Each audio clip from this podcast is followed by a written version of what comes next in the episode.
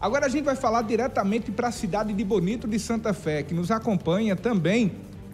pela nova Bonito FM. A você que está nos acompanhando agora em Bonito de Santa Fé, muito obrigado pela sua audiência. Você que está ligado agora na nossa querida Nova Bonito FM, obrigado pela sua audiência.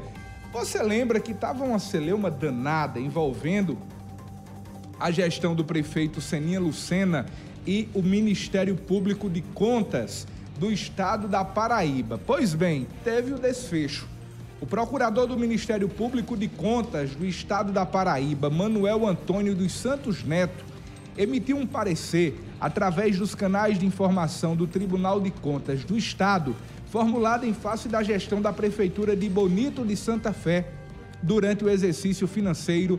deste ano de 2023. De acordo com o documento, o mesmo vislumbra no sentido de que haveria indícios de irregularidades envolvendo a Prefeitura de Bonito de Santa Fé, uma vez que o prefeito teria desrespeitado uma decisão tomada no processo TC número 02422 de 2022. Após analisar toda a documentação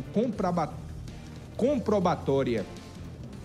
após analisar toda a documentação comprobatória enviada àquela corte pela equipe do prefeito Seninha Lucena, o Ministério Público de Contas se manifestou da seguinte forma: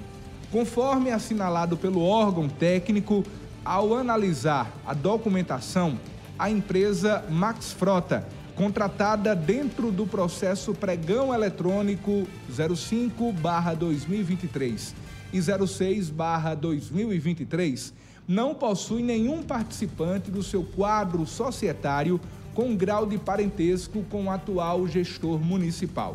Considerando que o objeto da denúncia está circunscrito ao suposto desrespeito à impessoalidade na contratação da Max Frota, a qual, segundo o denunciante, pertenceria aos irmãos do prefeito que já haviam sido proibidos de participar de licitações e considerando ainda que a baixa da resolução textualmente assinou prazo para que o prefeito prestasse os esclarecimentos necessários referentes aos fatos denunciados, temos que a denúncia resta improcedente, posto que no quadro societário da Max Frota não há nenhum participante que possua grau de parentesco com o gestor municipal, consoante consignado e atestado nos presentes autos. Assim, este representante do Ministério Público de Contas opina pela improcedência da presente denúncia e arquivamento subsequente dos presentes autos. Foi o que decidiu, através de parecer, o procurador do Ministério Público de Contas do Estado da Paraíba, Manuel Antônio dos Santos Neto,